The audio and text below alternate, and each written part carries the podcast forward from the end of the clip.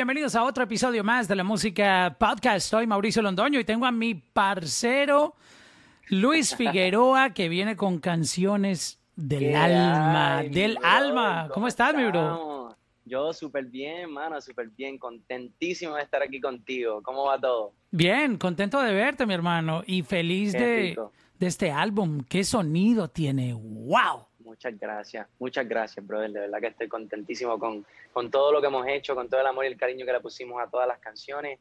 Y, qué bueno que lo estás disfrutando. Me encantó la musicalización, los arreglos que le hiciste. Um, a unas interpretaciones magistrales desde el primer track. ¿Qué hay de malo? Una, una de las canciones, diría yo, más importantes de, de la salsa, de, de ese repertorio que no podemos dejar de escuchar y, son joyas musicales. Ah, ¿Por qué decidiste abrir con, esta canción que hay de malo? ¿Dando algún tipo de, mensaje que hay de malo en, este álbum? ¿O qué, quisiste hacer ahí? Eh, yo empecé con, la, con, esta canción eh, de Jerry Rivera porque quise hacer eh, los comienzos de, de mi carrera. Entonces, empecé con una canción de Jerry Rivera porque, porque fue la primera canción que yo había aprendido a interpretar cuando niño. Todas las canciones que van desde, Jerry Rivera a Luis Miguel, a Frankie Ruiz, hasta Son by Four, van en un orden así como, pues, pues timeline de, mi vida.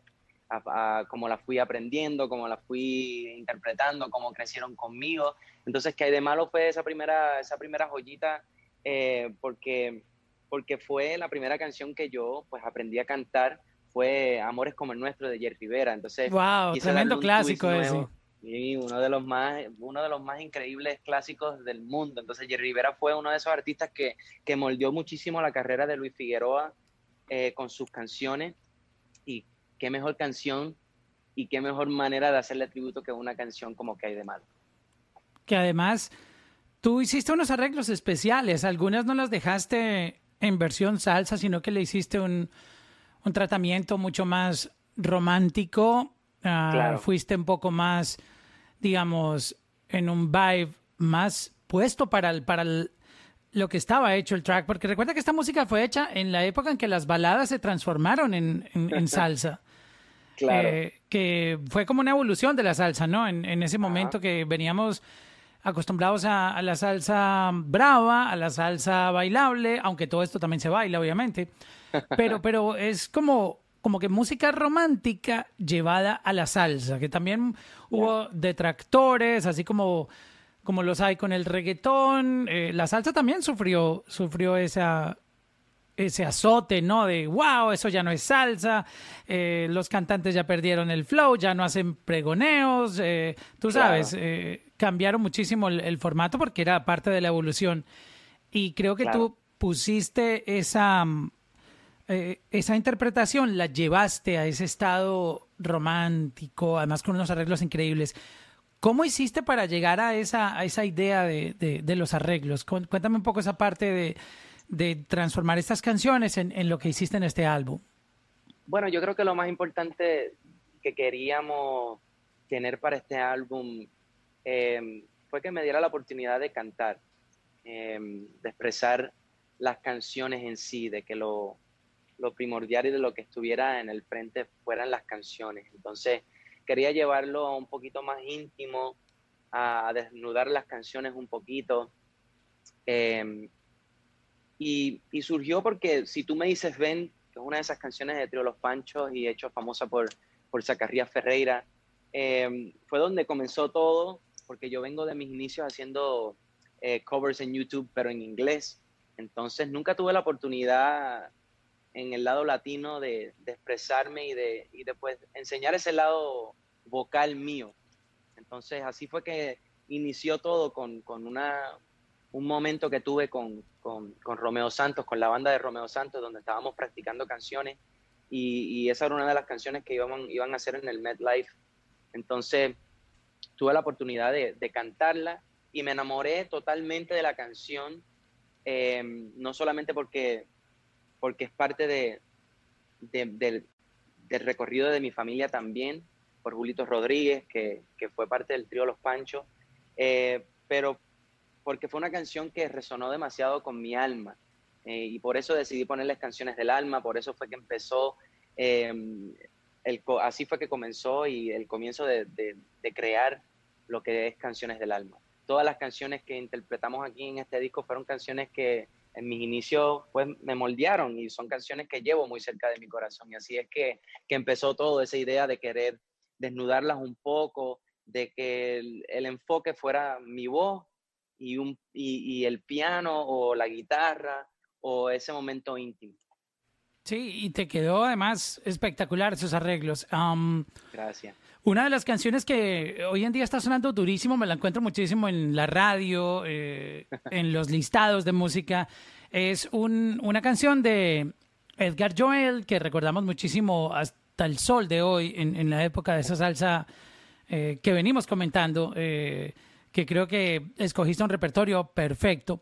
Hasta el sol de hoy. Una canción que tiene una letra espectacular, pero creo que tu interpretación la puso a otro nivel, obviamente respetando mucho el trabajo original que, tiene la versión, pero, pero tú hiciste una parte increíble en, en darle esa frescura, pero al mismo tiempo respetar esa, esa interpretación. Creo que eh, deben estar muy contentos ellos también con, con esta versión que tú hiciste. Conservaste muchísimo eh, los sonidos originales, pero obviamente con tu propio estilo y, y la adaptación quedó espectacular. Me encantó muchísimo.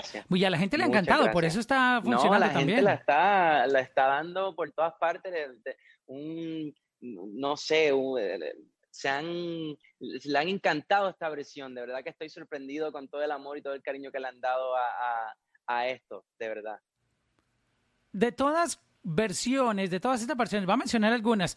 Aquí aparece, por ejemplo, A Puro Dolor, aparece S, eh, a propósito, hay dos canciones de Jerry Rivera ahí en el, en el álbum. Este, me llama un poco la atención, se nota tu fanatismo por, por Jerry. Sí, claro. este, hay también, uh, bueno, está hasta el sol de hoy, Si te vas, uh, la recordamos también de, de Mark Anthony. Um, ¿Cuál, ¿Cuál fue la versión más especial para ti? Yo sé que es difícil porque pues obviamente en este álbum está lo que tú querías plasmar y eso que creo que por ti hubiera sacado un álbum doble porque hay mucha música. Pero, pero mencióname una que tenga una historia especial, ya sea por la manera en como la grabaste, el vibe que había ese día, o, algo que signifique especial para ti. Yo creo que, que, una de las más, de las canciones más importantes de, del disco es Historia de un Amor. Em, porque fue una de las canciones que cambió todo para mí. Me, se me eriza la piel un poco porque, porque cuando grabé esa canción la grabé one take. Em, y la grabé con, con, mi papá en FaceTime. Y no quise tocarla después de haberla grabado porque nunca me había escuchado cantar la canción. Esa fue una de las canciones eh, en mis inicios, las primeras canciones que yo interpreté, pero nunca, lo, nunca llegó el momento donde yo se la había cantado a él. Siempre la había cantado en momentos de familiares o reuniones familiares porque eran canciones que yo, pues, me encantaba cantarlas porque se las enseñé a mi mamá. Era la persona con la cual más me sentía cómodo mostrándole las canciones y, y como canto y, todas esas cosas. Entonces, creo que fue un momento muy especial que pude compartir con él y, fue una de, tres canciones que no, no regrabé de nuevo. Fueron la, la versión demo, la versión, la, la voz que, que, puse. Como se hizo, así quedó. así quedó. Y eso fue una de las cosas más especiales de, de Historia de un Amor. De verdad que, que por eso es la más especial de, todo el disco, por ese, por ese amor, por ese cariño y por esa, por esa oportunidad que tuve con, mi papá de, estar en FaceTime.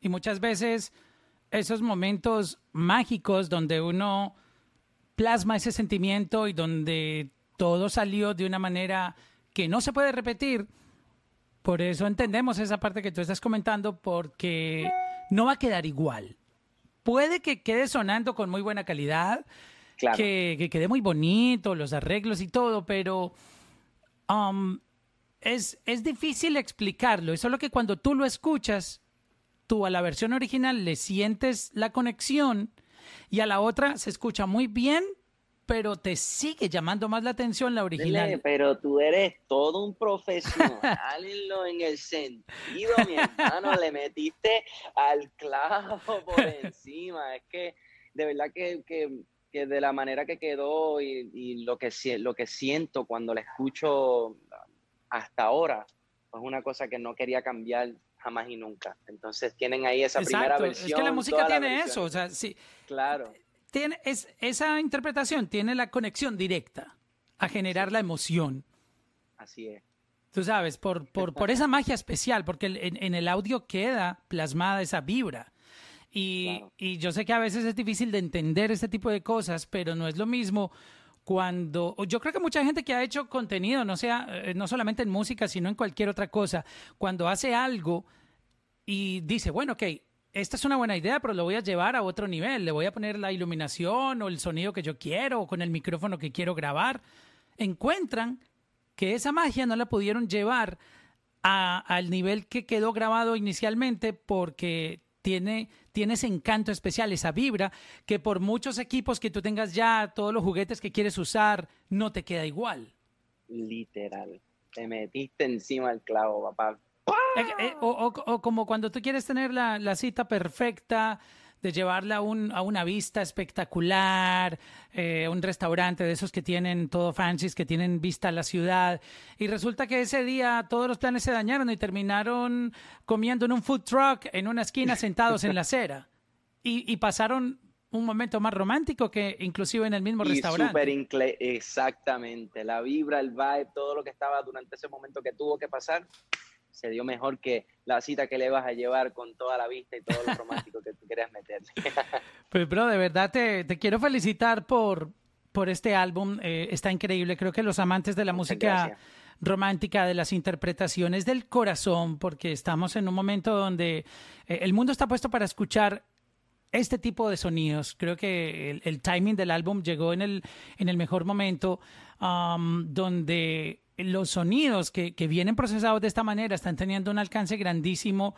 Lo estamos viendo en, en, los charts musicales. Ya no todo es acerca de club, que tiene que tener el, tú sabes, esos arreglos de discoteca y de perreo y sandungueo, que eh, está bien, pero también esta parte romántica eh, estaba siendo reclamada. Y las canciones que hoy en día están sonando en, en todos los géneros eh, hay una tendencia muy grande por este romanticismo, por estas canciones románticas y creo que este álbum llega en el mejor momento para, para refrescar ¿no? todo lo que está pasando y, y, con ese gran talento que tú tienes yo creo que a la gente le va a encantar eh, el resto de las canciones porque como lo veníamos comentando hasta el sol de hoy pues obviamente ya, ya ha tenido una, una muy buena aceptación moviéndose en los charts, en la radio, en, en streaming, pero el resto del álbum obviamente va a ser también su buen trabajo y la gente va a agarrar su canción favorita que así sea. De verdad que estoy contento con, todo lo que nosotros hicimos y espero que, que a todo el mundo le encante a sí mismo. Dale, mi bro. Muchas gracias por estar aquí. Muchas gracias a ti, papá. Nos vemos en la próxima y gracias por todo. De verdad, que tengas lindo día, papá.